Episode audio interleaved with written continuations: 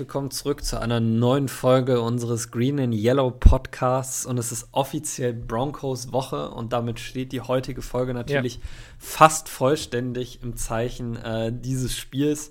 Ähm, es wird gleich noch ein kurzes Statement von mir zum Raiders Game geben, weil ich das ja äh, aufgrund meines Thailand-Urlaubs nicht machen konnte. Aber bevor wir dazu kommen, äh, vielleicht ganz kurz, ihr wisst ja, dass wir ein grundsätzlich werbefreier Podcast sind, auch ein Podcast sind, der äh, keinerlei äh, Revenue generiert oder ich mir jetzt deutsche Worte mir gerade so ein bisschen entfallen. Ja, Gewinn. Ähm, also wir, wir, wir machen, wir kriegen eigentlich, äh, wir kriegen kein Geld für ja. den Podcast zurück, aber wir investieren ja viel Zeit von, von uns und ähm, es gibt jetzt eine Sache, die Simon gerne mit euch besprechen wollte.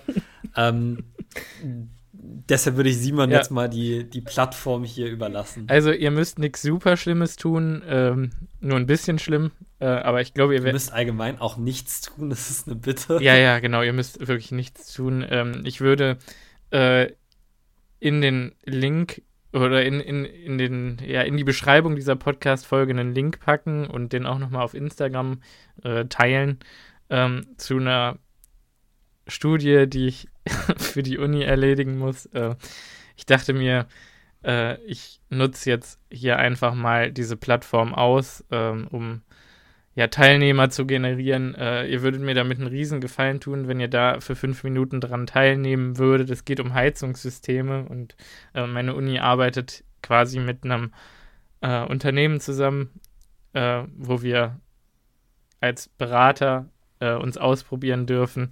Ähm, seht es mir nach, dass ich euch darum bitte, diesen Fragebogen auszufüllen, aber ihr würdet mir damit wirklich einen großen Gefallen tun, weil ähm, ja, glaube, wir sind viele. dahinter genau.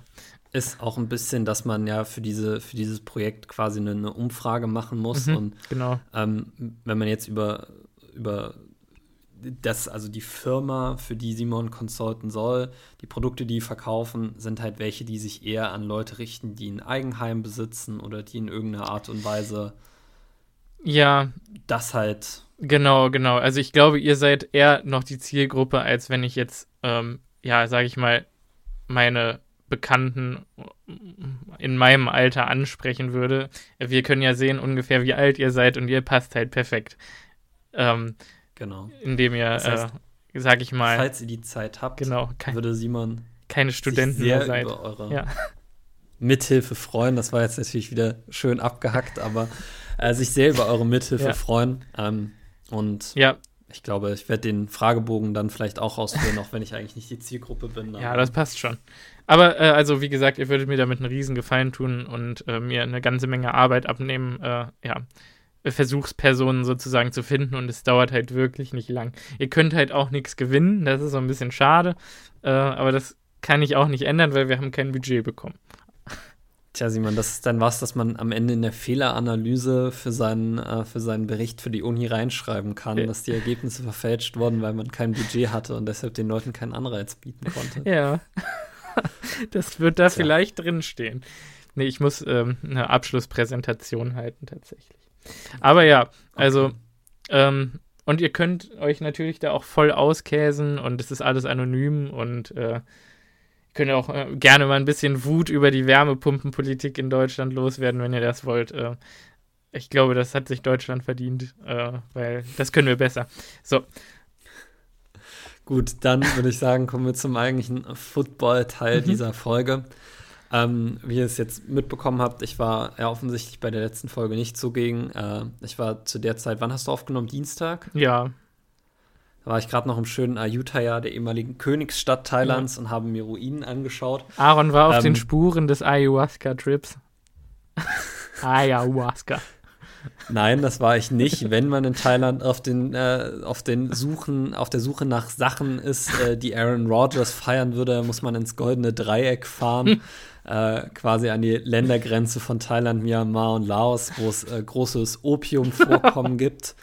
Ähm, ich habe, also vielleicht ganz kurz noch außerhalb von Football, in Thailand äh, gibt es ein Opiummuseum da an diesem äh, goldenen Dreieck, was von der Königsmutter gestiftet wurde. Es war sehr, sehr beeindruckend. Ähm, hat sich insgesamt so mit der ganzen Opiumgeschichte in der Welt auseinandergesetzt, was das für Folgen hat, was das historisch schon alles also mit Menschen veranstaltet hat. Auf jeden Fall höchst interessant. Ähm, vielleicht ist das auch was, was Aaron Rodgers manchmal in seine Erzählungen über äh, seine Bewusstseinserweiterungssubstanzen mit einbringen sollen, dass die nicht immer nur alle toll und gut sind, sondern dass sie auch durchaus Nebeneffekte haben. Aber mm. das sei jetzt mal dahingestellt. Auf jeden Fall, als Simon die Folge aufgenommen hat und als das Packers-Spiel war, war ich in der Utah ja und habe das natürlich geschaut, auch das Packers-Spiel, und habe danach auch die Reaktion der Packers-Fans weltweit mitverfolgt und muss sagen, dass das wahrscheinlich das erste Mal in den letzten zwei Jahren war, dass ich bewusst die Entscheidung getroffen habe, mal zwei Tage nicht mehr in die sozialen Netzwerke reinzuschauen. Und mal zwei Tage auch nicht mehr in Gruppen zu schreiben, die wir von unserem Podcast haben, und mich halt zwei Tage komplett rauszunehmen, weil ähm, die ganze Situation in und um die Packers nach dem Spiel für mich auch schon ein bisschen schwierig war, weil ähm, es, ja, ich weiß gar nicht, wie man das so richtig beschreiben soll.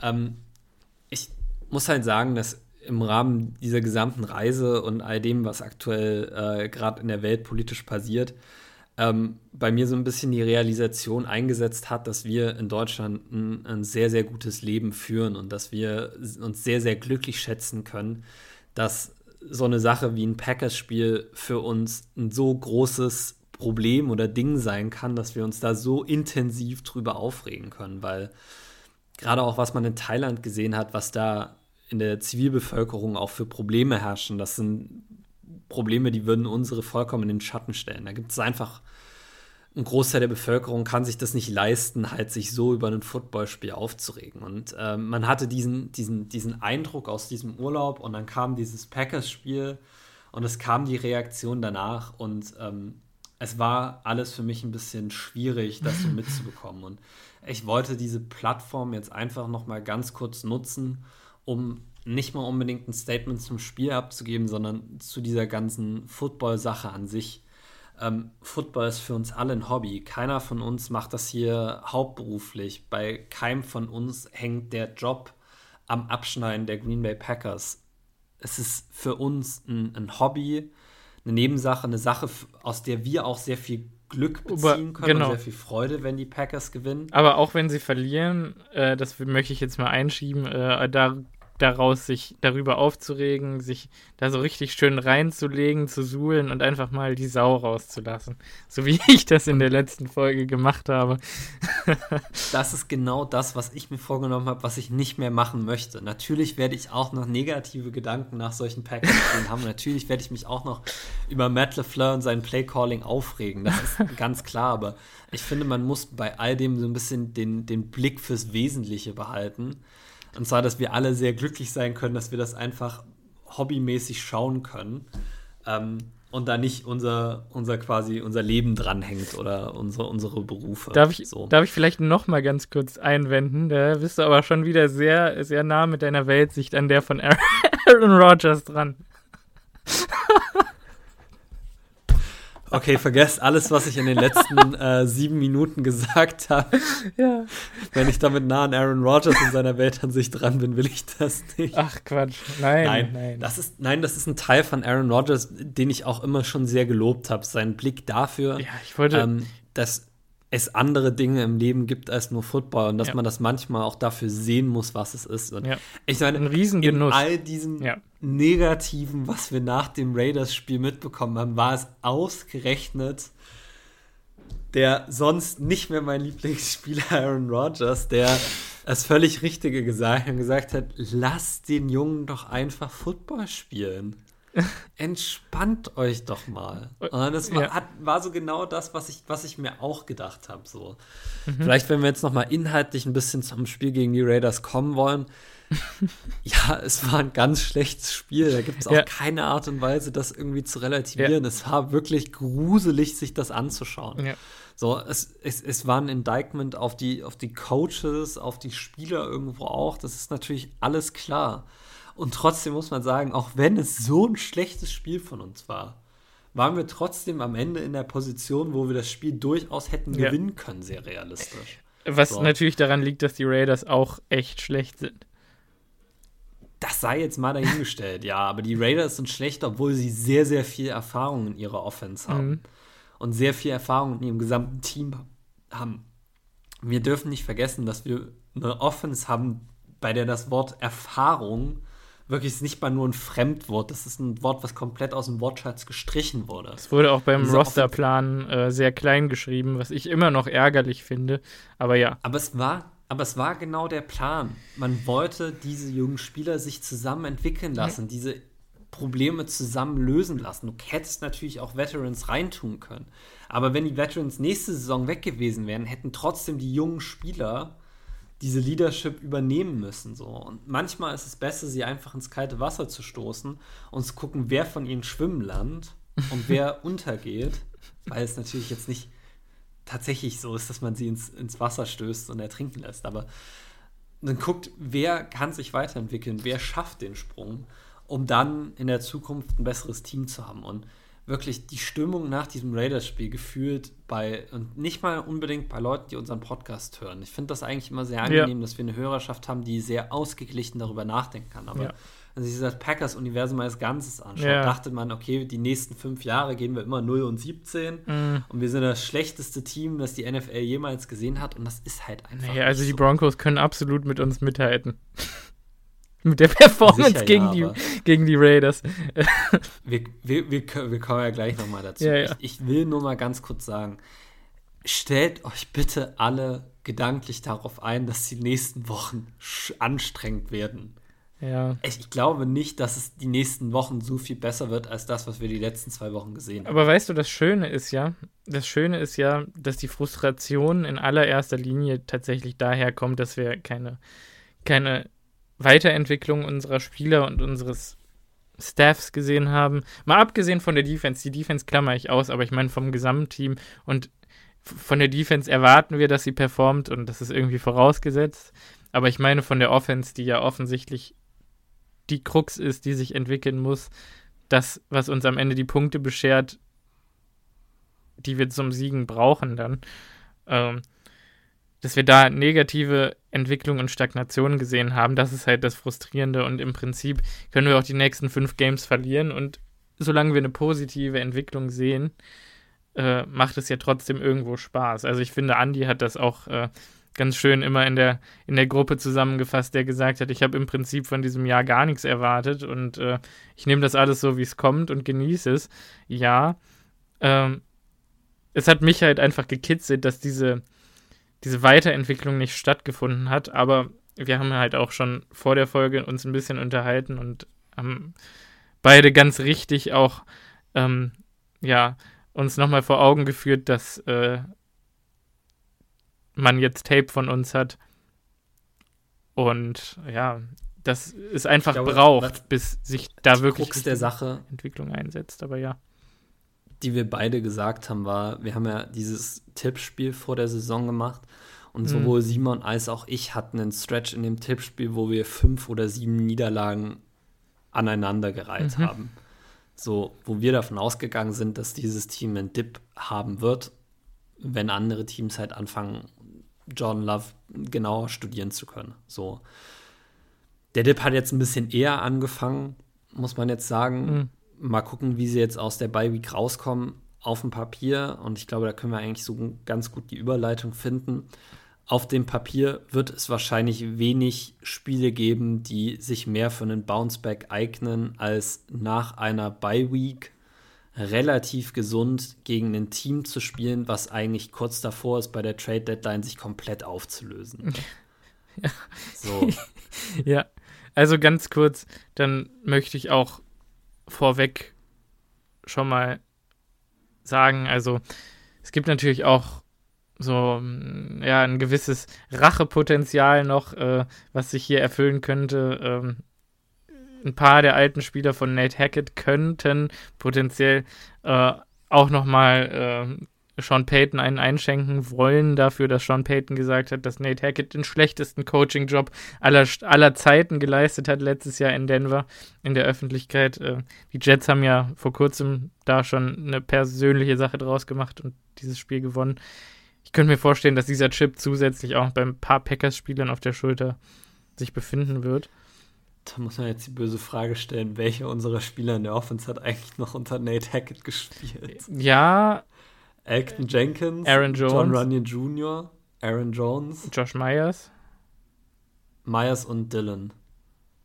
Myers und Dylan. Das sind tatsächlich gar nicht mehr so viele, ne? Sind nicht viele. Mhm. Aber die Defense hat ja auch unter Nate Hackett gespiert. Aber wenn er auch die Offensive Defense Coordinator war, aber ja. es kommt ja auch aufs Persönliche an. Denke ich immer bei die so einem könnte Rache Potenzial noch verspüren, das stimmt. Ja, ja by, by the way, vielleicht noch äh, definitiv anzusprechen, hast du den Artikel von Kurt Bankert gelesen? Den Artikel oder den Tweet? Den Tweet, ja, gut, mein Gott. Äh, Natürlich habe ich den Tweet gelesen. Ähm, wer hat den Tweet nicht gelesen, in dem er Matt LeFleur doch relativ klar kritisiert hat? Ähm, ich habe mir seitdem viele Gedanken darüber gemacht. Ähm, in gewisser Weise spiegelt das, was Kurt Bankert geschrieben hat, das wieder, was wir auch schon ein paar Mal gesagt haben, dass Matt LeFleur ein sehr traditioneller Coach ist, der wenig Mut zur zum Risiko hat irgendwo oder mhm. zur schnellen Innovation. Ähm, auf der anderen Seite muss ich sagen, hat Kurt Banker das so aussehen lassen oder fand ich es so, als ob er es hat aussehen lassen, dass die Packers ihn entlassen haben, nur weil sie ihn nicht mochten. Ähm, andere Teams in der NFL haben ihn auch entlassen. Ähm, ich kann mir nicht vorstellen, dass kein Team in der NFL ihn mochte ich glaube, die Packers haben ihn einfach entlassen, weil er auch nicht gut genug war. Mhm. Ähm, und das hat mich ein bisschen an seinem Statement dazu gestört. Ähm, ja. Am Ende des Tages muss man sagen, ich, wenn ich mich jetzt die letzten vier Jahre zurückerinnere, gab es auch wenig Spieler, die in der Öffentlichkeit gestanden haben und gesagt haben, man, Matt LaFleur, that's the guy I die for. Mhm. Irgendwie. Ja. Ja, also du, du vergleichst es halt mit, mit anderen Coaches aus diesem, aus diesem Shanahan-Stamm und Mike McDaniel, da hörst du halt solche Aussagen, ne? Ja. Und da. Ähm, und das ist, das ist ein bisschen kritisch. Ja. Also ich fand auch, ich, ich fand auch nicht, dass Kurt Bankert mit seiner Kritik vollkommen off war. Klar, er hat auch eine persönliche Sache draus gemacht. Und ich kann mir auch gut vorstellen, dass er damit nicht falsch liegt. Also ich denke aber nicht, dass das eine Lafleur-Coaching-Staff-spezifische Sache ist, dass manchmal auch Spieler, die tendenziell nicht gut genug sind, aber noch gut genug sind, um ihren Spot zu halten, eigentlich manchmal auch gehen müssen, wenn es persönlich nicht stimmt. Aber ich glaube, dass es in jeder Franchise so ist. Ähm, weil im Prinzip ist es immer im Leben so. Also, wenn man sich nicht grün ist, muss man sich halt irgendwann in Ruhe lassen. Äh, in den meisten Fällen. Ähm, es ist halt. Ne? vielleicht, wenn ich ganz kurz noch einwerfen darf, es ist auch nicht so, dass die Takes, die Kurt Bankert auf Twitter teilt, immer welche sind, die vor absoluter Genialität äh, irgendwie strutzen, sondern ich weiß gar nicht, wie oft er in den letzten Wochen gefordert hat, Aaron Jones mehr als 25 Carries oder Touches zu geben und dass er 25 bis 30 Touches pro Spiel kriegen sollte, wo ich mir halt denke, grundsätzlich richtig, aber wir haben gesehen, was passiert, wenn er zu viele Touches kriegt und es waren nur 16, die er in Chicago bekommen hat. Ähm, das, du, du hast einfach, du verlierst ein bisschen den Überblick dafür, dass man nicht immer nur sagen kann, okay, es ist halt kein Madden. Manchmal bei den Takes von Kurt Bankert habe ich ein bisschen das Gefühl, dass er Football mit Madden gleichsetzt. Mhm. Und bei Madden kannst du Aaron Jones 30 Touches pro Spiel geben. Kein Ding überlebt er. Wirklich kein Problem. So. Im echten Football geht das halt nicht so. Und ich kann mir durchaus vorstellen, dass er manchmal auch Football-Ideen gepitcht hat, wo Matt LeFleur gesagt hat, die sind zwar nicht grundsätzlich blöd, aber die sind einfach nicht praktikabel. Ja. Aber trotzdem, schau, so. schau, nach, schau nach New York und für Coach Sada gehen die auch durchs Feuer. So, ich, Absolut richtig. Ich, ja, Absolut ich, richtig. Man, man weiß seitdem sie gewinnen. Ja, seitdem sie gewinnen, Wieder. ja. Aber so. man, man, ja, ja, ja, es ist, ich will ihn auch nicht, unter, nicht zu sehr unter den Bus werfen. Ich denke nur, dass Kritik schon auch angemessen ist und dass man auch schon trotz der letzten Jahre hinterfragen muss irgendwann. Äh, Klar. Was da für Entscheidungen um, getroffen werden. Ich bleibe aber dabei, ich glaube, der Stichtag für Matt LeFleur ist nicht diese Saison, oh, sondern die nächste. Ja, das glaube ich auch. So. Und es macht einem irgendwo ein bisschen Angst, weil Na klar, man, man sieht Coaches wie Mike McDaniel in, in uh, Miami, wie Kashana in San Francisco. Die trauen sich auch harte Entscheidungen zu treffen irgendwo. Ja. Wenn sie wissen, dass es für das Team das Beste ist. So. Und Matt LeFleur ist da sehr zurückhaltend. Und sie, so. und sie schaffen es halt auch, wenn sie mal wirklich, also ich erinnere mich, äh, ich denke, also habe ich letztens mit einem Freund drüber geredet, als wir uns über Fantasy unterhalten haben. Ähm, der Shanahan-Staff schafft es halt auch in vielen Fällen, gewisse Spiele, also wenn Spieler ausfallen, die zu ersetzen. Ich weiß noch, ähm, es müsste 2020 oder 19 gewesen sein, als die 49ers mal in so einem 5-Game-Stretch, glaube ich, 200 plus Rushing Yards hatten und sechs oder sieben verschiedene Running Backs hatten, die da gestartet haben, weil immer jedes Mal wieder einer down gegangen ist. Und irgendwann hast du halt mal ein 180 Yard, drei Touchdowns-Spiel aus Matt Breeder rausgekitzelt. Und, oder, ja. und das wird jetzt wahrscheinlich mit, Mitchell, ja, mit Jordan Mason. Mostert. Ja, genau. Ja. Genau, das waren Backs, die auch in diesem Stretch äh, aktiv waren. Ja. Ja. Ähm, Jamichael Hasty auch. Äh, Jamichael Hasty. Jeff Wilson. Und das ist so ein bisschen das, was Matt LeFleur fehlt. Ja.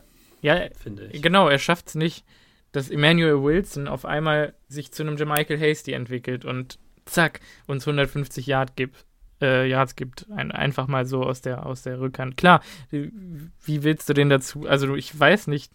Du kannst ihm ja nicht auf einmal mehr Skill einhauchen, aber du kannst ihn halt motivieren und da bin ich halt manchmal nicht sicher, ob das passiert. Du kannst aufhören, deine Running Backs immer die ganze Zeit nur stumpf durch die Mitte laufen zu lassen, wenn die Interior Offensive Line dein größtes gut, Problem ist. Gut, gut, ja.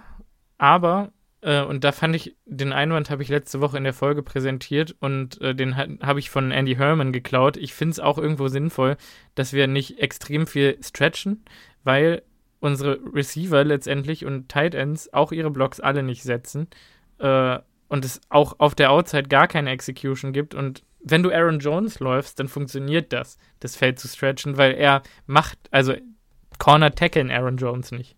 Das, das passiert nicht. Corner aber warum können Corner AJ Dillon und Emmanuel Wilson tackeln? Boah, da fragst du mich was. Aber das ist ja der Punkt, den ich, den, ich, den ich meine. warum klappt das? Hm. Weißt du, wir haben gegen die Raiders eine Meek Robertson Outside gehabt, der 5 Fuß 970 Pfund ist. Du kannst dir nicht sagen, dass der AJ Dillon tackeln kann. Tja. Ja, ja, ja. Also, Kommt halt drauf. probierst ja. du es nicht wenigstens so ein bisschen? Ja. ja.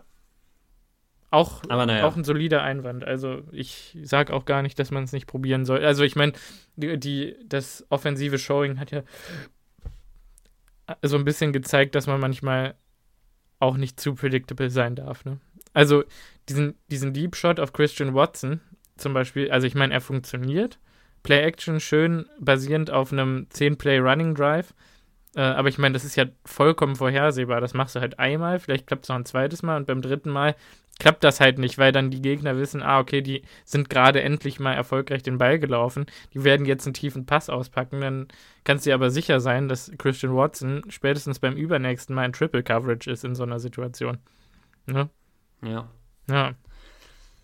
Das ist richtig. Und vielleicht die eine Sache, die man da auch noch mal ganz kurz mit dazu erwähnen muss, natürlich muss dieses Coaching viel Kritik abkriegen. Das ist ja. ganz klar. Die haben, machen keinen guten Job.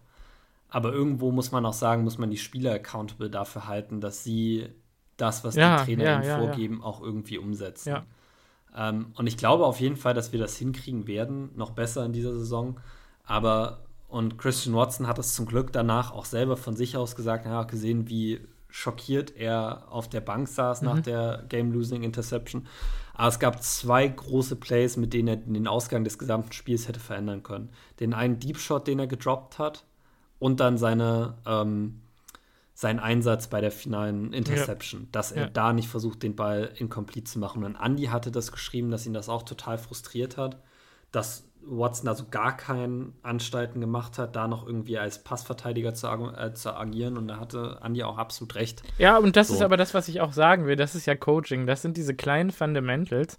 Und das habe ich auch, das habe ich auch, ähm, das ist das, was ich meinte, was so unseren Coaching-Staff aktuell zumindest von dem zum Beispiel der Ravens äh, dann unterscheidet zu einem zu einem Harbour-Coaching-Staff und zu einem Spieler wie Marcus Peters, der halt perfekt gecoacht wurde über große Stretches seiner Karriere äh, oder jetzt gerade in Baltimore und der geht dann in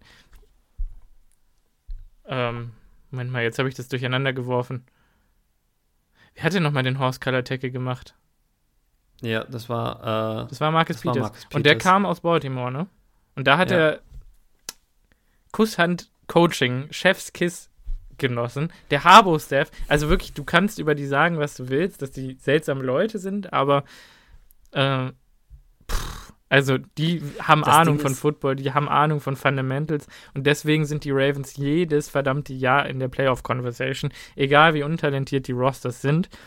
Und Marcus Peters geht für diesen Horse Color Tackle, weil er weiß, aha, wenn ich jetzt diese Strafe in Kauf nehme, dann ändert das für mich eigentlich gar nichts. Vielleicht muss ich ein bisschen Geld bezahlen. Das übernimmt dann im Zweifel die Mannschaftskasse, weil ich uns das, den Arsch gerettet habe.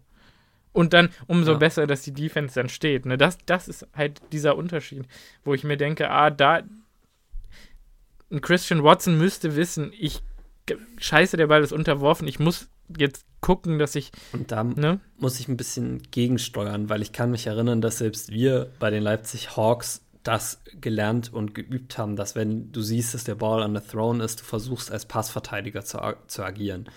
Ich kann mir beim besten Willen nicht vorstellen, dass das Coaching-Staff das nicht mit den Receivern geübt hat. Hm. Ich kann es mir wirklich nicht vorstellen. Was ich mir viel eher vorstellen kann, ist, dass Christian Watson in der Situation mental nicht schnell genug geschaltet hat. Und das ist der Punkt, wo ich sage, Coaching, na klar, kann man auch kritisieren, aber du musst auch die Spieler ja. in die Verantwortung ziehen. Und, und da ist halt der Punkt, wo ich bei Andy Herman wieder die Idee geklaut habe. Der hat echt eine Folge gemacht, wo ich wirklich, die hat mich ein bisschen inspiriert, muss ich ganz ehrlich sagen. Also die war wirklich gut. Ich kann die auch nochmal teilen. Ähm, äh, das ist einfach wirklich immer noch der beste äh, Packers-Journalist, muss man wirklich nochmal sagen. Also ja. Shoutouts. Ähm, und zwar haben wir so viele Jahre unsere Starter in der Preseason nicht gestartet. Wir haben so oft Walkthroughs gemacht. Wir haben teilweise, wenn wir kurze Wochen haben, haben wir kein einziges Padded Practice zwischen dem letzten Spiel und dem nächsten Spiel. Und andere Teams haben das. Und da geht es immer darum, unsere Spieler zu schonen und die irgendwie äh, ja gesund zu halten. Und, und wir kennen ja auch die Weisheit, äh, äh, Availability is the best äh, ability. Ability. Ja, ähm, aber erstens, es funktioniert nicht und zweitens ähm, finde ich, also solche, solche Kleinigkeiten, wie dass du nicht schnell genug schaltest, das ist halt auch eine Frage von Muscle Memory. Und jetzt ist das natürlich irgendwie so ein bisschen vom Hölzchen aufs Stöckchen, Stö Stöckchen kommen. Ähm, wenn, wenn du sagst, ja, oder wenn ich jetzt sage, ja, ich sehe nicht, dass wir genügend Padded Practices haben und äh, sich da genügend Live-Tackling-Drills und, und ja, Erfahrung gesammelt werden kann. Klar, Christian Watson ist halt jung, hat, war viel verletzt, sehe ich auch alles ein, aber trotzdem denke ich mir dann irgendwo müsste man vielleicht dann auch mal Padded Practices in so kurzen Wochen haben oder mehr Live-Tackling machen oder keine Ahnung was. Also vielleicht, vielleicht ist es auch einfach nur jetzt äh, Packers populistisch, was ich sage, weil sich das irgendwie sinnvoll anhört, aber ich glaube, man kann nachvollziehen, wie ich das denke, oder? Dass da ja, vielleicht meine, einfach falsche Entscheidungen Jahres, getroffen werden. Am Ende des Jahres steht Matt LeFleur meistens bei den Pressekonferenzen und sagt, dass er komplett überdenken muss, wie er das Training strukturiert. Und dann macht er es nicht. Und dann ist es wieder genau die gleiche Art und Weise, das Training zu strukturieren. Ja. So.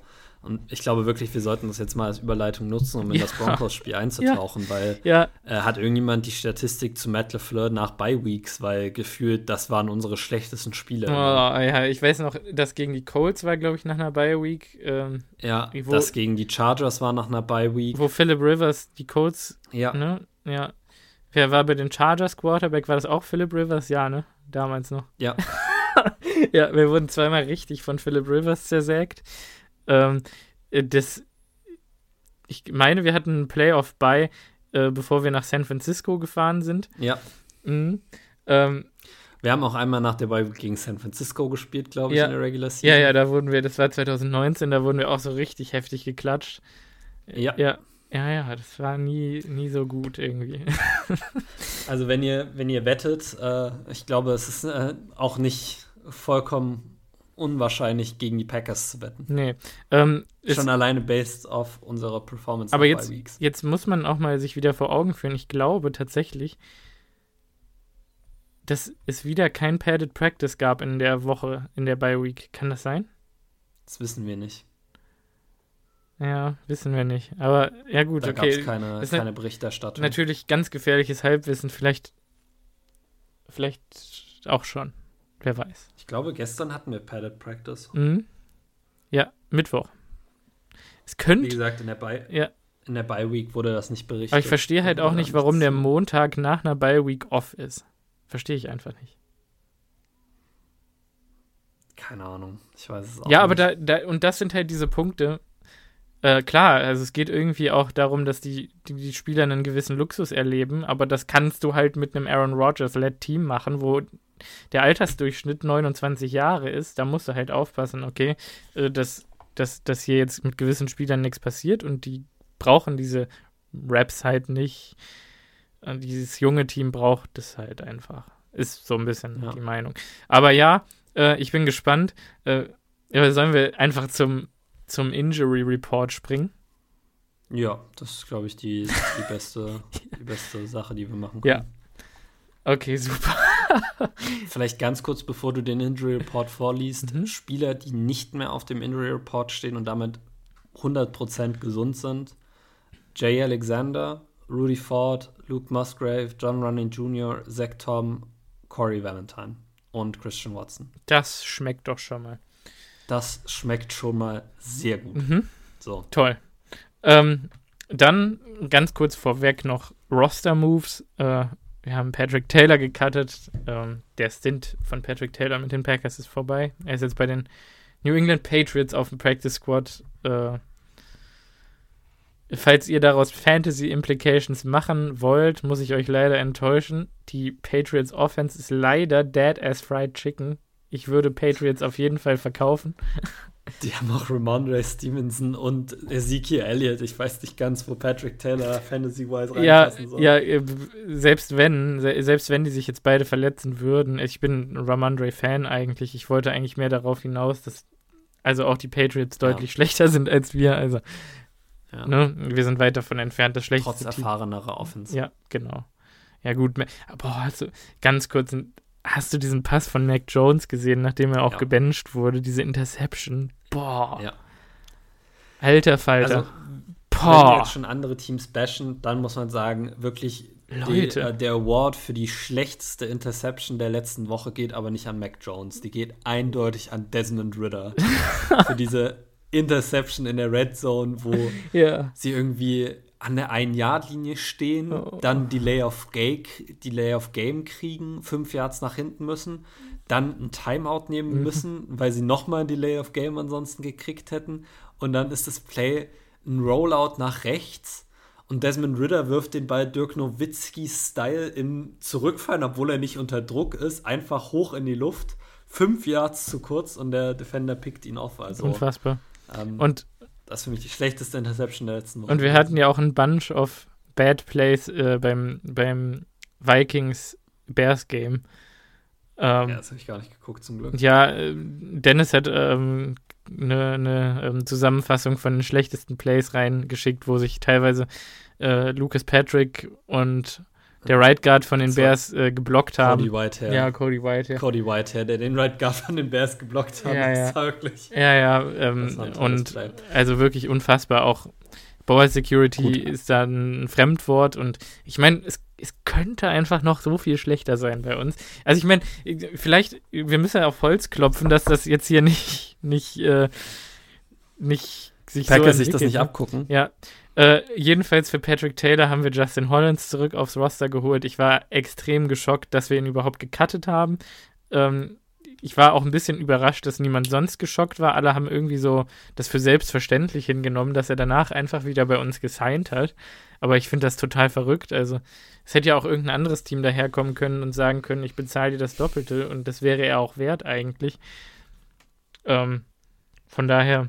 Ja, ist ja nicht so passiert. Ja, genau. Aber da, das ist natürlich äh, ein gewisses Maß an Loyalität dafür notwendig. Ja. Aber ich kann mir nicht vorstellen, dass niemand Justin Hollins angerufen hat in der Zwischenzeit und gesagt hat, hey, wie sieht's aus? Würdest du gern für uns spielen? Ich weiß es nicht. Das ist schwierig einzuschätzen. Ja, auf jeden Aber Fall. Gut. Der ist zurück. Äh, wir haben James Robinson, äh, den Running Back, der mal ein 1000-Yard-Rusher für die Jaguars war, aufs Practice Squad ja. gesigned. Dafür musste Keandre Thomas gehen. Warte ganz kurz. Ja. Ganz kurz, Ding, Ding, Ding, Bell. Uh, Fantasy Advice. Ähm, nein, ihr kauft bitte nicht James Robinson in Fantasy und stellt den auf. Es ist immer noch eine Matt LeFleur-led Offense. Ich glaube, kein Spieler, der gerade gesigned wird, wird da jemals einen großen Impact machen.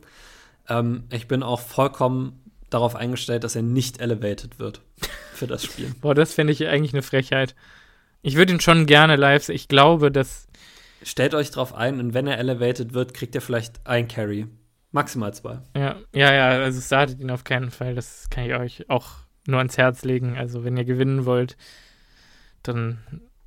Startet keine Packers Running Backs. Selbst Aaron Jones. Na gut, Aaron Jones müsste man starten, auf jeden Fall wahrscheinlich schon, aber startet keine anderen Packers Running Backs. Ja, es ist deutlich einfacher, den Austin Eckler zu starten. Ne? es ist, wie es ist. Ja. Ja. äh, ähm, gut so viel dazu. Ich glaube wirklich, dass James Robinson eine sehr coole Addition ist für, für unseren äh, Lockerroom. Ein erfahrener Running Back, der äh, einiges kann, einiges schon geleistet hat. Und wenn er endlich mal wieder, ich glaube, er hatte sich die Achillessehne auch gerissen. Ähm, ja. ähm, Genau, und da, seitdem ist seine Karriere so ein bisschen ins Schleudern geraten. Ich wollte gerade einen Achillessehnenwitz machen. Ich weiß nicht, ob ich das jetzt hier auch noch machen soll. Wir haben ja schon so viel gequatscht drumherum. Ähm. Go ahead. Okay. Komm, Simon, entertain ja, uns mit deinem Aaron Rodgers Humor. Ja, ähm, nee, nee, es ist ja gar nicht so witzig eigentlich, sondern es ist ja mehr so der Gedanke, was, wenn Aaron Rodgers tatsächlich diese Saison nochmal zurückkommt. Äh. der einfach nebenbei die Sportmedizin oder Reha-Medizin oder wie auch immer man das denn dann nennt, einfach so ein bisschen revolutioniert. Wie verrückt wäre das?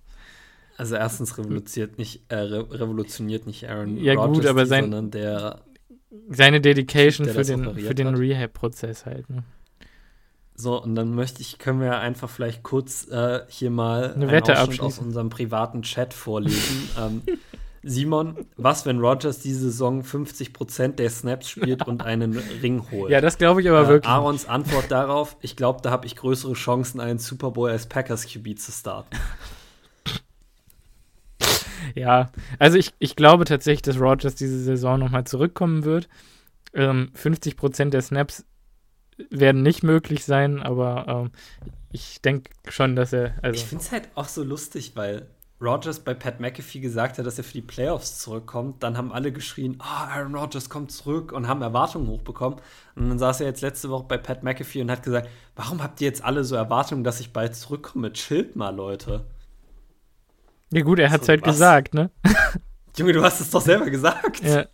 Was willst du denn jetzt? Ja gut, also ich glaube, aber er wird auf jeden Fall nochmal zurückkommen. Aber wollte ich, vielleicht ich glaube, er hat eine Chance, dieses Jahr wieder zu spielen, aber spätestens nächstes. Aber das ist ja nur wieder am Rande für alle Aaron Rodgers-Fans, die sich noch da draußen unseren Podcast anhören. Ich glaube, davon gibt es noch viele. Also das glaube ich wirklich. Die sich auch noch jede Woche Pat McAfee angucken, so wie ich. Äh, und in der Vergangenheit hängen geblieben sind. Gut, Injury Report ja, von den Packers. Also, Zane Anderson war am Mittwoch limitiert mit seiner Hamstring-Verletzung. Zane Anderson muss irgendwann gecuttet werden. Er ist wahrscheinlich der. Ja, warte mal ganz kurz. Ja? Simon, kennst du dieses Meme von Snoop Dogg, wo er in so einem Podcast-Studio sitzt und irgendwie zu irgendeinem Typen gefragt wird, er sich nur so umdreht und fragt, Who? ja. Ja. Das ist meine Reaktion mit Zane Anderson. Ja. Who? Ja, ja, ja, es ist wirklich, also für alle, die jetzt nicht wissen, wer es ist, er ist der Safety, den haben wir vom vom Chiefs Practice Squad gesigned in Woche 1. Äh, hat, den haben wir geclaimed von den Chiefs. Ja, stimmt. Äh, haben wir geclaimed von den Chiefs. Äh, hat, glaube ich, noch keinen Snap defensiv gespielt. Äh, sollte auch Der nicht war passieren. Nicht mal active. Der war die ganze Zeit verletzt. Ja, war die ganze Zeit verletzt. Der hat nicht einen Special Team Snap gespielt. Du fragst dich halt nur, warum tragen wir den noch mit? Also der müsste wirklich der Spieler sein, der dran glaubt, wenn Stokes dann zurückkommt. Ich verstehe wirklich nicht, was der auf unserem Roster zu suchen hat. Luke Tenuta könnte ja auch zurückkommen und diesen Spot übernehmen. Also es gibt genügend Spieler, die da möglich wären. Ja. Ne? Ich fand das nur lustig, weil Zane Anderson das erste Mal mittrainiert hat, jetzt in einer limitierten äh, Art und Weise und Andy Herman das nur also quasi nur einen Tweet abgesetzt hat mit äh, das Packers PR-Team nehmt mir nicht meine Credentials weg, weil ich das äh, Video von Zane Anderson beim Packers-Training geleakt habe. Und dann war das einfach nur so eine Footage von Bigfoot, der durch die Berge laufen soll, angeblich. Und ich musste sehr lachen. oh Gott. ja, wir haben mehr Bigfoot-Sightings gehabt als Zane Anderson-Sightings. Also. Ja, ja, es war, es war. Okay, ähm, äh, Zane Anderson wird auf jeden Fall nicht spielen, egal ob er verletzt ist oder nicht. Also, ja. ähm, dann haben wir als nächstes auf der Liste äh, Devondre Campbell äh, mit einer Knöchelverletzung. Der war ähm, am, am, Mittwoch tatsächlich nicht aktiv im Training. Ähm, war, glaube ich, draußen mit der Rehab-Gruppe. Ja. Ähm, was schon mal ein gutes Zeichen ist, dass er nicht mehr im Building ist und Physio macht. Ähm, also für, für den bessert sich, aber der wird nicht spielen. Also das der wird auf jeden Fall nicht das wird noch zwei Wochen dauern. Sprain, ja. ja, war auch, also war immer klar, dass der nach der Bye Week nicht zurückkommt. Ja. Und dann haben wir Elton Jenkins mit der Knieverletzung limitiert. Ist jetzt wieder als Guard slash Tackle gelistet. Was ich sehr interessant finde. Ähm, Wahrscheinlich, weil er Backup-Tackle ist, mm, hätte ich gesagt. Ja, ja. Hoffen wir, dass es dabei bleibt. Weil ich. Obwohl ich ganz ehrlich lieber Josh Neischmann auf Tackle sehe als John als äh, Royce Newman auf Guard. Ja, ich auch. Ich auch. Doch, hast recht. Hast recht. Ja. Ähm, wie gesagt, Elton Jenkins, denke ich mal, limitiert mit seiner Knieverletzung, wird wahrscheinlich aktiv sein. Bin ich eigentlich relativ zuversichtlich. Dass der einfach mit Schiene spielen wird. Ja. Mm. Und die linke Guard-Position bekleiden wird. Aaron Jones mit der Hamstring-Verletzung ist immer noch limitiert. Ähm, man fragt sich. Aber er hat gesagt, dass das Beste, also er hat sich seit dem Bears-Spiel nicht mehr so gut gefühlt wie jetzt. Mhm. Ähm, ähm, da habe ich auch lustige Memes zu gesehen, ein GIF, wo Aaron Jones einen Catch im Training macht und dann Aaron Jones is preparing to uh, get two touches in Broncos Game. Ähm, ja. Aber das will man auch machen, wenn er nach 16 Touches sich gleich den Hamstring verletzt und fünf Spiele ausfällt. Da würde ich ihm auch keine 35 Touches ja, geben. Was glaubst, du, was glaubst du, wie der Workload letztendlich wird? 10 Touches. Ja, ne? 10, 10, 10 12 Touches hätte ich jetzt auch getippt. Tatsächlich. Ja. ja. Also ähm, macht euch darauf gefasst, dass es nicht zu viel wird. Aber ich meine, wir wissen ja auch alle, was Aaron Jones mit 10, 12 Touches anstellen kann.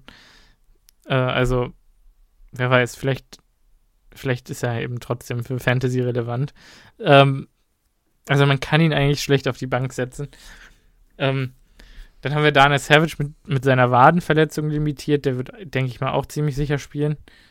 Ja. Ähm, wahrscheinlich auf dem Snap-Count könnte ich mir irgendwo vorstellen.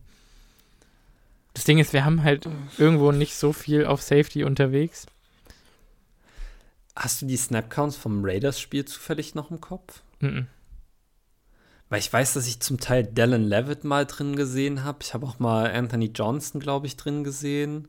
Ja, aber ich ähm, hauptsächlich war hier unsere Nummer 34, äh, Owens, Jonathan Owens war. Ja, Jonathan Owens drin. Das war auch so ein Ding, wo man sich manchmal denkt, was machst du? Ja, ja, ständig eigentlich. Also, am schlimmsten, wenn er in der Box ist. Also ja. total desorientiert gewesen, zumindest. Wer weiß, vielleicht wird es diese Woche anders. Ähm, Eric Stokes mit seiner Fußverletzung limitiert. Ähm, Ob wir den aktivieren für diese Woche, ich bin mir noch nicht so ganz sicher. Aber wenn es passiert, wird es interessant, weil ich mir vorstellen könnte, dass man dann doch Rasul wieder im Slot sehen wird. Ich glaube, wir sehen Rasul auf Safety und Savage im Slot und Alexander Jair und Stokes auf Outside? Stokes auf Outside. Das wäre halt so die Lösung, wenn man Cojones hätte. Ja, und Savage spielt so eine gute Saison auf Safety. Willst du das wirklich dann aufs Spiel setzen, dafür ihn wieder zurückzuschieben? Ja, warum sollte er nicht im Slot auch gut spielen können? Gut. Also er ist dann halt da out of position und Rasul Douglas auf Safety out of position. Ja, aber Rasul Douglas im Slot war genauso schlecht und Rasul Douglas spielt auch eine super Saison. Also ah, ja, pick your poison. Ja, es ist irgendwie. Du hast halt es ist halt Stokes, der zurückkommt und noch nie im Slot gespielt hat. Jair, den du nicht ins Slot stellen kannst, weil er wegen seiner Schulter einfach nicht mehr tackelt. Mhm. Ja, ja, irgendwie. Also man könnte sagen, es ist ein Luxusproblem. Man könnte aber auch sagen, wir haben keinen Platz für Stokes. Ähm, ja, es ist, es, ist, es ist nicht nur ein Luxusproblem, es ist ein tatsächliches Problem. Ja. weil, weil Douglas zu gut ist. Ja. Und drei Spieler auf einer Position hast, auf der du zwangsweise nur zwei Spieler haben kannst. Ja. Ja. Ähm, siehst du da potenziell einen Trade gloomen eigentlich? Ich wüsste nicht, wen du traden willst. Jair ist ein Franchise Cornerstone. Rasul ist zu gut, als dass du ihn gerade traden willst. Stokes hat Promise gezeigt und hat auch Potenzial, ein super Corner zu sein. Keiner von den drei würdest du traden. ist so ein bisschen. Hm. Ford und Savage spielen eigentlich auch ganz gut. Ich glaube halt, ich weiß es nicht. Ja. Ich weiß es auch ich weiß es nicht. Ich weiß es auch nicht.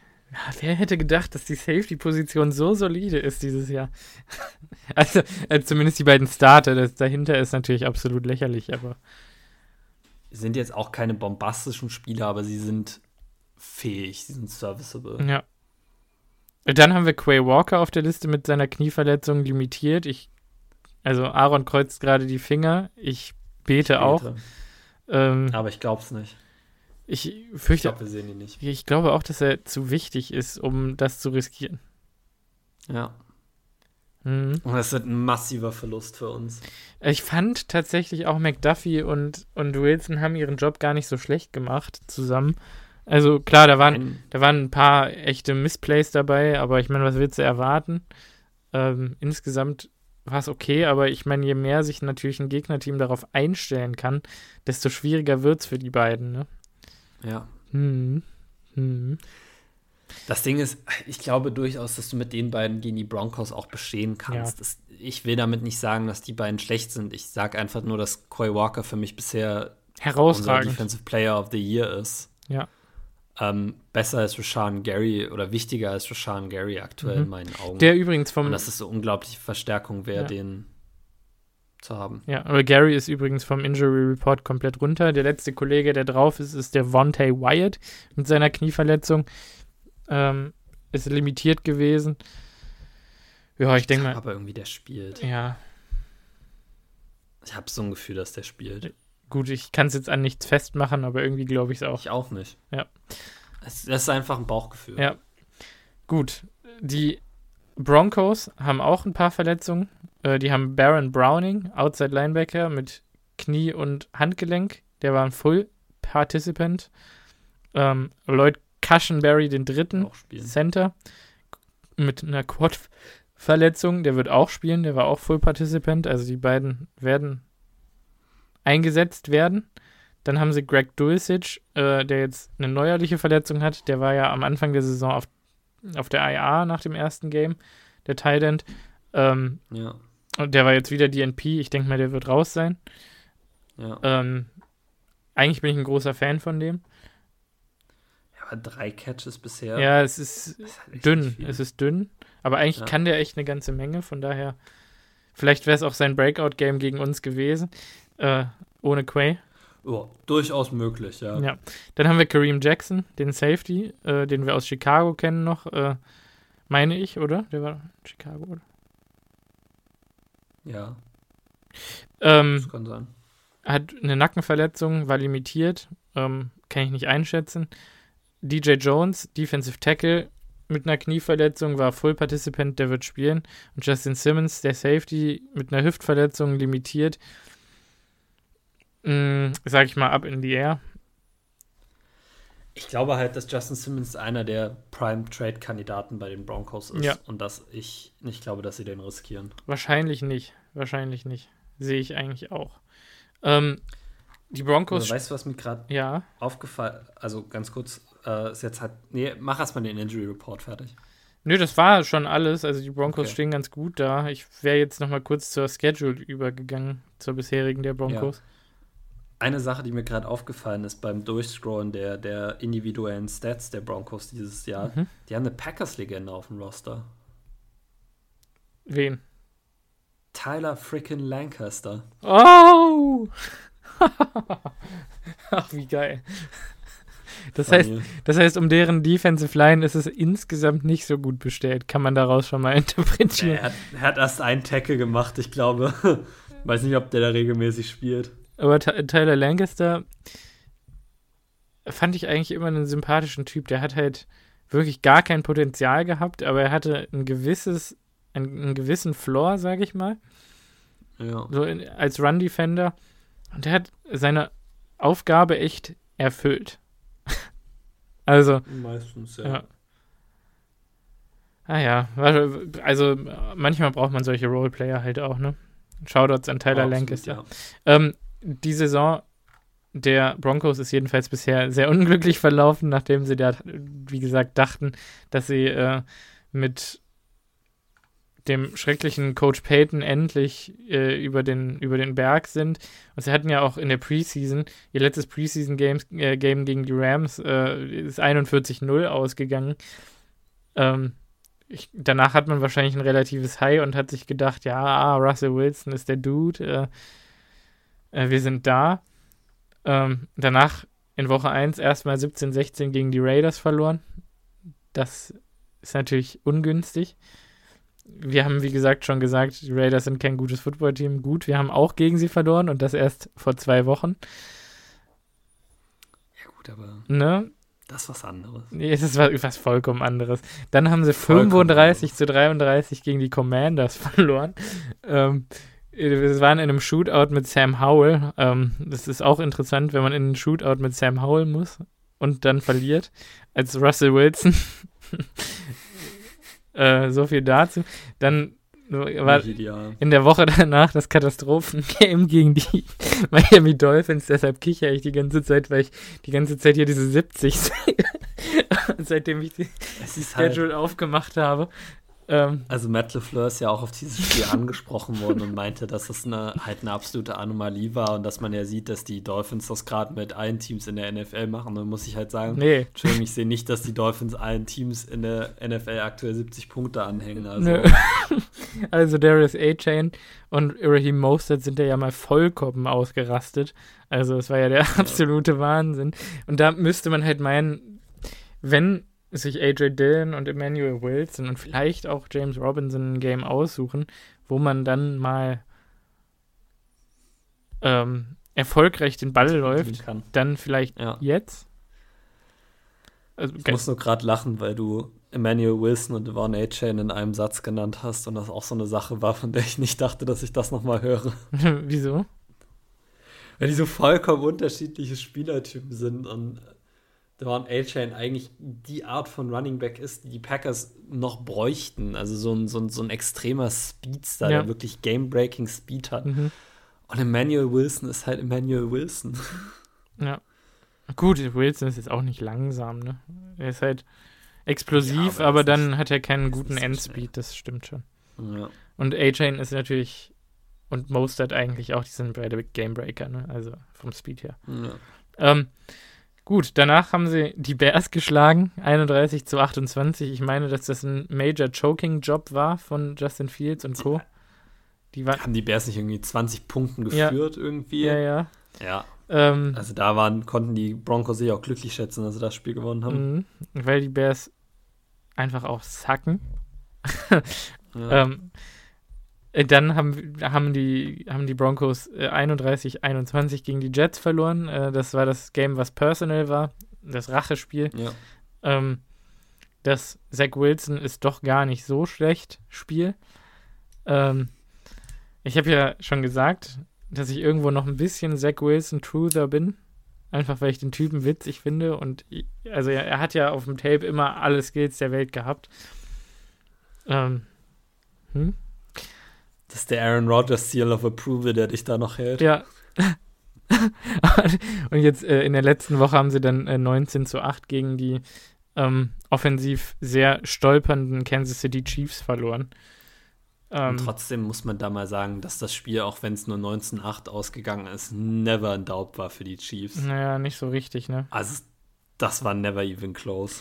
Aber ich muss auch sagen, wenn ich mir hier Recent Rushing Performance von den Chiefs gegen die Broncos angucke, Isaiah Pacheco hatte 16 Carries für 62 Yards und Clyde Edwards-Hilaire 2 für 7 und Noah Gray einen für 1 und Kadarius Tony 2 für minus 5. Also wenn man das jetzt sich anguckt im Vergleich zu dem Broncos-Game, äh, zu dem Dolphins-Game, ist das natürlich nicht ganz so ja. rosig, ne? Travis ja, Kelsey hat das Spiel. für ihre extreme Rushing Prowess bekannt sind. Also so ist er jetzt auch. Ja, nicht. ja, das stimmt. Und, und ich meine, also, man muss auch sagen, für die, für die Chiefs ist das hier schon eine Rushing Heavy Performance gewesen. Ja. Ja. Das, mhm. Also das Problem wird, glaube ich, sein, dass du als Packers-Team, um dieses Spiel zu gewinnen, möglichst, also halt ausbalanciert zwischen Passing Game und Running Game funktionieren mhm. musst. Die Broncos haben aktuell die schlechteste Defense der NFL.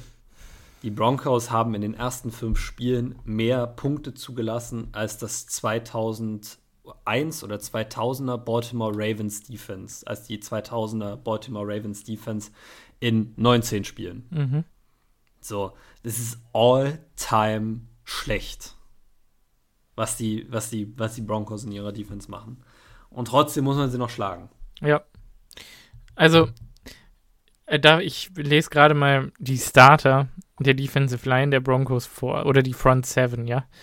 Und dann ja. könnt ihr auch mal an einer Hand mitzählen, wie viele Leute ihr davon überhaupt kennt da draußen. Also Jonathan Harris ist der Left Defensive End Nose Tackle DJ Jones, Right Defensive End Zach Allen, äh, Weak Side Linebacker Nick Bonito, äh, Pass-Rush-Spezialist, äh, absolute Katastrophe gegen den Run, auch damals schon aus dem College. Das war der Pass-Rush-Spezialist schlechthin, der äh, unfassbare Sack-Zahlen äh, produziert hat. Ich, wo hat er nochmal mhm. gespielt? Oklahoma? Oklahoma, ja. Ähm, und der aber im Draft unfassbar tief gefallen ist, weil er einfach überhaupt gar keine Run-Defense-Skills hat. Und ich denke mal, dass sich das nicht großartig geändert haben wird. Da haben wir Alex Singleton als Left Inside Linebacker und Josie Jewell als Right Inside Linebacker und Jonathan Cooper als Sub-Package Linebacker. Ja. Hm. Ja, wenn, wenn du dir die, die, die PFF-Grades dazu anguckst, sieht das halt auch nicht so rosig aus. Also Alex Singleton 55,5, Zach Allen 65,5, Jonathan Cooper 66,5, Jonathan Harris 53,2, Nick Bonito 61,7, DJ Jones 61,5. Das ist halt mhm. klassischer Durchschnitt. Ja. Nick Bonito hat schon 5 Sacks, muss man dazu noch sagen, und 8 Hurries. Ähm, also Pass Rush-wise sieht es da sehr gut aus, hat einen 27er Tackling Grade. Ähm, Zach Allen hat einen 32er Tackling Grade, also wenn nicht jetzt, wann dann? Ne? Die, du siehst ganz viele, in, dieser, in diesem Tackling Grade Chart siehst du im Prinzip nur Pat Sertain, Jaquan McMillan und Josie Jewell können überhaupt in dieser Defense richtig tackeln und der Rest fliegt halt irgendwo vorbei. Frank Clark wurde jetzt äh, recently gecuttet, glaube ich, und Randy Gregory getradet. Die waren ja auch Teil dieser Defense, äh, Edge Defender, die natürlich Veteranen sind und ihren Fair Share of Money kosten. Ähm, das heißt, wir haben hier jetzt wirklich ein, ein sehr junges Team. Ich, ich meine, Lancaster ist äh, auch auf dem Practice Squad tatsächlich. Ähm, hm, das kann sein. Ich meine, allein wenn du die Tackling Grades der Starter anguckst, du hast Demarian, äh, Demary Mathis mit einer 29,1, ja. äh, Alex Singlet mit einer 40,3, Zach Allen 32,8, wie du schon gesagt hast, Jonathan Harris 44,4, Nick Bonito 27,2, Delaran Turner Yell 43,6 und dann Backups Sang Bassi 25,7, Mike Purcell 25,7. Du hast mehr Leute unter 40 im Tackling Grade als über 80. Ja. Ist eigentlich nur Josie Jewell, der über 80 ist. Mhm. Josie Jewell kennt man ja so ein bisschen, ist halt so ein Thumper gegen den Run, ist jetzt auch kein guter Coverage-Linebacker. Ja. Ähm, es ist eigentlich keiner ein guter Coverage-Linebacker. Kareem Jackson kommt auf der Strong Safety-Position absolut in die Jahre. Justin Simmons natürlich sehr talentiert, Pat Sertain, der Mary Mathis und Jaquan McMillan, das sind gute Defensive Backs.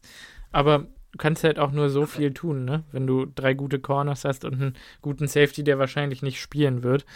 Ähm, aber guck dir mal bitte an, Demary Mathis hat 36 Targets bisher bekommen, hat 27 Receptions zugelassen, also 75 Prozent, 361 Yards und vier Touchdowns mhm. in Coverage zugelassen. Also ich war ein großer Fan von Demary Mathis bei Pitt, aber der hat auf jeden Fall keinen guten Start in der NFL gehabt. Führt das Team auch zusammen mit Alex Singleton in Miss Tackles mit 11. Und wenn wir gerade schon von Alex Singleton, dem anderen Starting äh, Linebacker, reden, äh, 11 Miss Tackles und dann in Coverage 33 Targets, 30 Receptions zugelassen, also eine 90-prozentige Completion Percentage, 265 Yards und drei Touchdowns. Ah. Das ist doch ein Spieler, den du mit Luke Musgrave attackieren musst. Luke Musgrave muss fiesten. Ja. Ja, ja. Und, also, und Aaron Jones, AJ Dillon, Emmanuel Wilson müssen auch fiesten gegen dieses Team. Josie Jewell, 13 Targets, 11 Receptions zugelassen, 150 Yards, kein, äh, ja. keine Interception. Ja. ja, also ganz ehrlich, ähm, Christian Watson wird ein hartes Game gegen Pat Sertain haben und da hört dann auch irgendwo schon auf, ne? Ähm, und das ist aber der Moment, wo Romeo Dubs zeigen muss, dass er wirklich ein Receiver in der NFL sein kann, nicht so wie gegen die Raiders. Mhm. Da das sein, ein Matchup, was sein, ne? Das muss er gewinnen. Ja, da muss er dann auch einfach mal Bälle fangen. Ja. Also der Back, also der dritte äh, Cornerback von den, von den Broncos ist äh, Jaquan McMillan. Ja. Und Jaquan McMillan hat ähm, 14 Targets gesehen, 11 Receptions zugelassen für 109 Yards und zwei Touchdowns. Du hast bei den Starting Def äh, Defensive Backs Demari Mathis, hat eine 75-prozentige Completion Percentage, Pat Sertain 62% Jaquan McMillan 78,6% Justin Simmons 81,8, Kareem Jackson 80, äh, 80 äh, Delarian Turner Yell 83,8. Diese Pass-Defense hat eine so hohe Completion Percentage allowed. Da kannst du nicht wieder nur 50% deiner Pässe completen, wenn du Jordan Love bist. Mhm. Pass Rush technisch kommt da halt auch nicht so viel an, ne? Also die haben es auch nicht, die haben es auch nicht, nicht leicht. Und unsere Line, ähm, wenn sie eins kann, dann ist es ja Passblocken, muss man ja nochmal hervorheben. Eigentlich, ja. eigentlich ist dieses Matchup so dankbar, weil unsere Offense so mighty struggled und diese Defense auch so mighty struggled und irgendwie habe ich das Gefühl, dass eine Offense dann ja doch schon das Game eher diktieren kann. Und ich habe auch das Gefühl, also du im Prinzip kannst du angreifen, wo du willst, und du wirst eine, eine Schwachstelle angreifen bei den Broncos. Es ist einfach so. Ja. Also ich bin mir sicher, dass Nick Bonito äh, Jordan Love sacken wird. Ähm, einmal mindestens. Glaube ich nicht.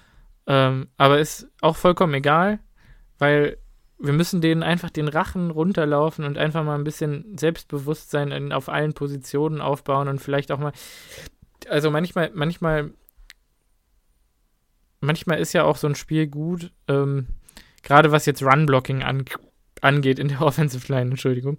Ähm, du brauchst halt dieses Muscle Memory, du musst auch mal er Erfolgsmomente haben, wo du dann mal eine schwierige Block-Kombo erfolgreich executest und je schlechter deine Gegner sind, desto einfacher wird es natürlich. Und darauf kannst du oder davon kannst du ja Momentum gewinnen und ich hoffe so sehr, dass das passieren wird und dass unsere, unsere jungen Spieler einfach mal sehen, okay, wir können das. Wir können in der NFL gewinnen und wir können das auf konsistentem Niveau machen und das ist eigentlich der Gegner. Ja. Das ist der Gegner. Also das muss man so sagen, wie es ist. Ähm. Und trotzdem ähm, gibt es hier eine, eine Offense bei den Broncos. Also ich halte die eigentlich für gar nicht so untalentiert. Ne? Nein, auf keinen Fall. Also die hat eigentlich vieles von dem, was du für eine erfolgreiche Offense in der NFL brauchst, minus halt ein Quarterback. Mm, ja gut, also minus ein Quarterback. Sie haben Russell Wilson. Ich sag ja, minus ein Quarterback. Ich finde das so verrückt. Also diese Regression vom einen aufs andere Jahr mit dem Trade und im Prinzip auch schon im Jahr vor dem Trade. Woher kommt das? War er so, also war der so von seiner Mobilität abhängig? ich hatte den immer als, als sehr guten Pocket-Passer auch trotzdem noch in, in Erinnerung. Und jetzt ist er ja nicht mehr so also, mobil. Ähm, warum klappt einem, das nicht? Nach allem, was ich gehört habe, hat Russell Wilson irgendwann in Seattle angefangen zu glauben, dass er besser weiß, was er als Quarterback braucht, als die Coaches. Ähm, es gab ja diese Sache, dass er immer mit seinem Personal Trainer da zusammengearbeitet hat und ich glaube Nate Hackett oder Sean Payton den dann irgendwann rausgeschmissen hat, den Personal Coach, ähm, weil er einfach Blödsinn macht. So, ich glaube, Russell Wilson, es klingt immer böse, wenn man das sagt, irgendwo along the line ist den ein bisschen übergeschnappt und hat ein bisschen gedacht, er ist das Beste seit geschnittenem Brot und hat sich dann auch so verhalten und das war er einfach nicht. Er hatte in Seattle jahrelang ein sehr gutes Team um sich herum. Ähm, einen sehr guten Coach für ihn. Ähm, Pete einen sehr guten Coach für ihn. Und ich glaube, er dachte, er ist besser als alle anderen. Mhm. Sieht man ja auch, wenn Marshawn Lynch sagt, dass er keine Beziehung zu Russell Wilson hat und nicht mal seine Telefonnummer hatte. Das ist Russell schon schockierend. war für ihn ne? einfach nur, nur ein Guy. So. Und ich glaube, das liegt ein bisschen daran, dass Russell Wilson sich für zu gut hält. Ja. Also ich meine, Äh, also, wenn wir jetzt schon gegen die Broncos spielen, dann ist jetzt der Moment, um einfach mal Folgendes nochmal loszuwerden, auch wenn es schon ein bisschen in die Jahre gekommen ist, aber es ist halt immer wieder schön und die Memes sind auch immer wieder schön. Broncos Country, let's ride. Let's ride. Broncos Country, let's ride. ja. Es gibt so viele tolle Memes. Also dieses Broncos Country, let's ride. Und dann The Ride. Dann, als er sich irgendwie verletzt hatte und äh, da sein Huddle in der Halftime geübt hat.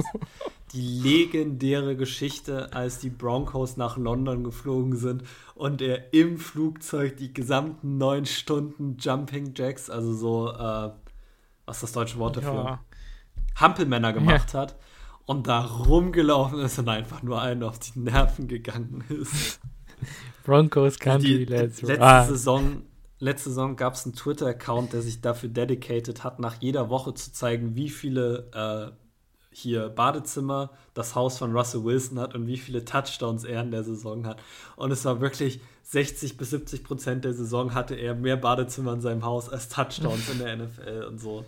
Es war wirklich, es gibt ein paar tolle Memes. Ja, also ich, ich fand, ich finde auch toll, dass immer noch jede Woche einfach dieses weiße Bild ähm, gepostet wird, dieser weiße Hintergrund. In der Mitte ist Russell Wilson und dann steht drüber Just checking in if Broncos country is still riding und dann jeder, der die Broncos geschlagen hat, kommt dann mit so einem grinsenden Kopf von der Seite. So wie äh, ja uh, just checking in if y'all still them boys, also für die Cowboys. Ja, das wollte ich auch ja, gerade sagen. Ja, also ich, ich, also es ist wirklich, es ist hohe Kunst, äh, die, diese, diese Meme-Macherei rund um das Broncos-Team. Also es gefällt ja. mir wirklich zu gut. Aber, aber ich meine, jetzt, jetzt schauen wir uns mal an. Ne? Die haben Javonte Williams äh, und Jaleel McLaughlin.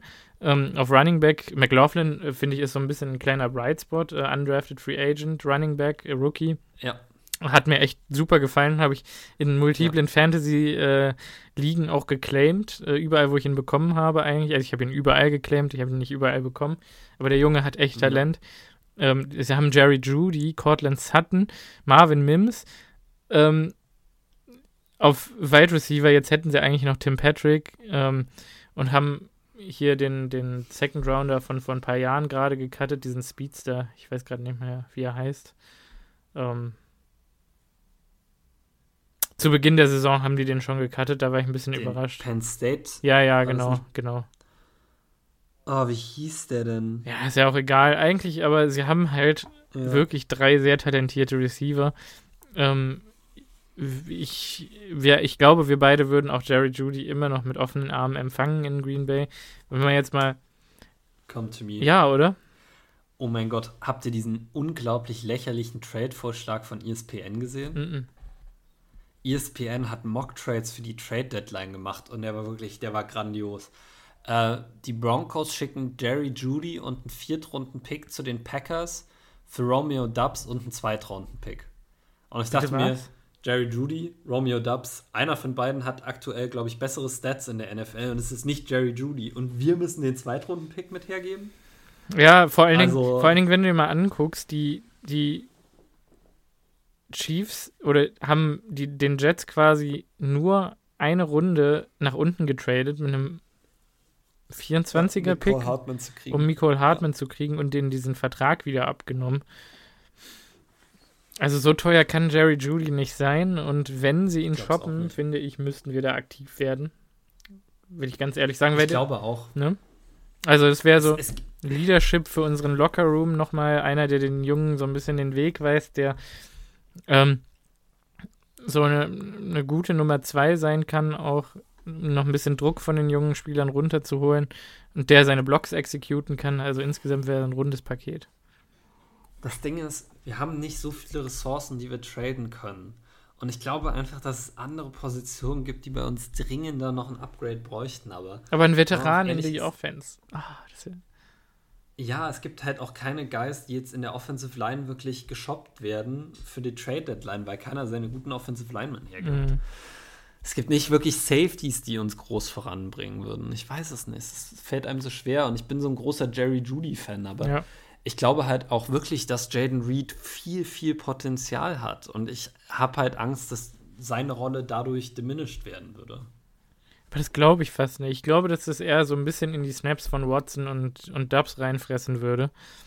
Aber ganz ehrlich, wenn, mein Gott, ja. Wenn wir die drei rotieren könnten, das wäre halt auch stark. Ne? Ich bin ja dafür, dem jungen Quarterback so viele Waffen wie möglich zu geben. Mhm. Also, ich Same. bin immer für einen Jerry Judy Trade zu haben, muss ja. ich zugeben. Auf Titan haben sie Greg Dulcich, äh, Adam Troutman, Chris Manhertz und Nate Atkins. Also Greg Dulcich habe ich ja schon gesagt, bin ich eigentlich schon ein Vertreter von, hat halt dieses Jahr eigentlich noch nichts gemacht. Ähm, war durchgehend verletzt, wird auch jetzt am Wochenende nicht spielen, äh, ist doubtful.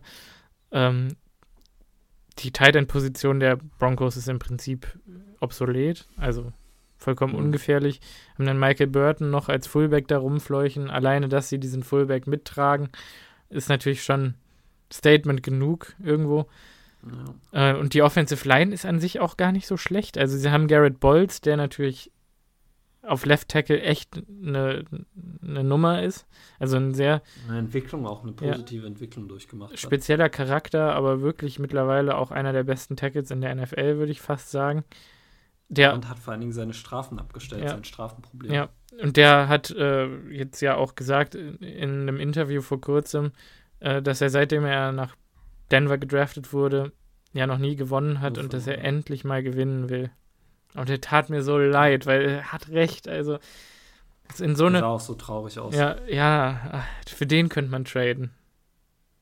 Oder? Den werden die nicht hergeben. Nee, sicher nicht. Der Vertrag ist zu groß, den werden sie nicht hergeben. Ja. Der ist halt ein Cornerstone. Ja. Dann haben sie auf Left Guard Ben Powers, der ist okay. Lloyd Cushenberry auf Center, wenn er fit ist. Und ansonsten dahinter Backup Luke Wattenberg. Wattenberg ist nicht so gut. Ähm, Habe ich hm. ähm, in der Red Zone jetzt ein paar Mal gesehen. Äh, der wurde das ein oder andere Mal ordentlich vergenusswurzelt. Also auch hier ein potenzieller Angriffspunkt. Quinn Meinerts, Right Guard. Ich sag mal, die Interior ist nicht so gut wie die Tackles. Auf der Right Tackle Position Mike McGlinchey. Das heißt also auch hier wieder Interior müsste man angreifen können. Obwohl Mike McGlinchey einen 55er PFF-Grade hat diese Saison und schon sechs Penalties committed hat. Mhm. Also auch jemand, den man potenziell angreifen konnte. Gut, aber ich meine, das Grade ist wahrscheinlich durch die Penalties bedingt, ne? Wäre eigentlich im 70er-Bereich wahrscheinlich. Auch sein, ja. Ähm, ohne die Penalties. Ja, das Aber das ist halt auch so ein Ding, äh, schlechtes Coaching in Denver. Ähm, kann Sean Payton meiner Meinung nach sagen, was er will. Ähm, Drew Brees. Coaching scheint auch nicht besser ja, zu sein. Genau, Drew Brees hat dann wahrscheinlich wohl doch auch ein gutes Stück Sean Payton getragen durch seine Karriere. Genau wie es Brady mit Belichick gemacht hat. Und ähm, es ist immer so eine, so eine, so eine Kombination. Ich würde fast schon sagen, eine Emulsion aus Coach und Spieler. Deswegen haben ja auch Mike und Rogers so gut geklappt und Und jetzt funktionieren Dak und, und Mike nicht so gut. Ähm, ja. Naja. Ja, ja, ja, Egal. ja. Ähm, wie, wie, wie gesagt. Der Broncos ist auf jeden Fall nicht wirklich schlecht. Nein. So. Wir haben das Glück, dass die jetzt gegen die Unit spielen, die bei uns am besten spielt. Mhm. Und das ist nämlich unsere Defense. Genau. Die ähm, Broncos haben ein großes Problem damit, den Ball zu laufen, weil die Interior nicht so stark Run blocken kann. Im Prinzip ein ähnliches wie wir. Wir ja. haben eine gute Run-Defense mittlerweile. Das ist auch ein Gefühl, das sagen zu können. Äh, auch auch ähm, selbstbewusst das sagen zu können. Verrückt, oder? Ähm, Sie machen sich besser. Ja. Ich glaube, wenn uns einer schlägt, dann entweder wir uns selber auf der Offensive. Das sowieso. Oder Russell Wilson uns durch die Luft. Und das sehe ich irgendwie nicht. Weil unsere Defense einfach auch zu gut ist. Ja, ich, das Ding ist, unsere Defense macht es am schlechtesten gegen Quarterbacks, die sehr ruhig Checkdowns nehmen können und uns sehr methodisch auseinandernehmen. Deshalb haben wir auch gegen äh, hier Desmond Ritter so gestruggelt, weil Desmond Ritter dann einfach sein Spiel machen konnte und uns immer wieder underneath Checkdowns reindrücken konnte und dann halt einen langen Pass angebracht mhm. hat. Auch Jared Goff musste nicht viel gegen uns machen, um jetzt äh, diese Defense auseinanderzunehmen. Er hat einfach die Checkdowns genommen und war, war patient. Das ist Russell Wilson ist nicht so einer. Russell Wilson kann das, da bin ich mir sicher, aber Russell Wilson aber möchte der Superhero sein in den allermeisten Fällen. Ja. Und ich sag mal, wenn in dem Moment, wo Russell Wilson von hinten spielt, spätestens dann ist dieses Konzept komplett über Bord. Von daher eigentlich auch kein schlechtes Matchup für uns. Ja. Obwohl mir die Kombination aus Cortland Sutton, Marvin Mims Jr. und Jerry Judy schon auch ein bisschen Angst ja. macht, muss ich zugeben. Marvin Mims ist halt auch ein cooler Pick gewesen von denen, ne? Dritte ja. Runde, glaube ich. Also oder? Ein unglaublicher Speedster. Ja. Also der hat 24 äh, Yards per Reception, also ja, 24 Yards per Reception.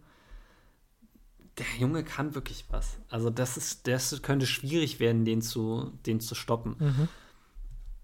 Am Ende des Tages muss man wirklich, oder finde ich, wenn ich mir das jetzt hier insgesamt angucke, muss man sagen, das ist ein Matchup, das muss uns die Defense gewinnen. Selbst wenn unsere Offense strugglen sollte gegen die Defense der Broncos, muss unsere Defense dieses Spiel gewinnen. Mhm. Finde, gibt es eigentlich keine wirklichen Ausreden. Ja. Ah, jetzt haben wir vor der oder während am, zu Beginn der Folge noch gesagt, dass es sehr wahrscheinlich ist, dass wir rauskommen und dieses Spiel verlieren, gerade wegen unserer Bye-Week-Tendenz. Irgendwie bin ich aber es gewillt, dieses, jetzt einen Sieg für uns zu tippen, weil es kann nicht sein. Also diese Defense ist wirklich ein Match made in heaven für uns. Echt. Es kommt wieder auf das zurück, was ich am Anfang der Folge gesagt habe. Die Packers schlagen sich, wenn dann selber. Mhm.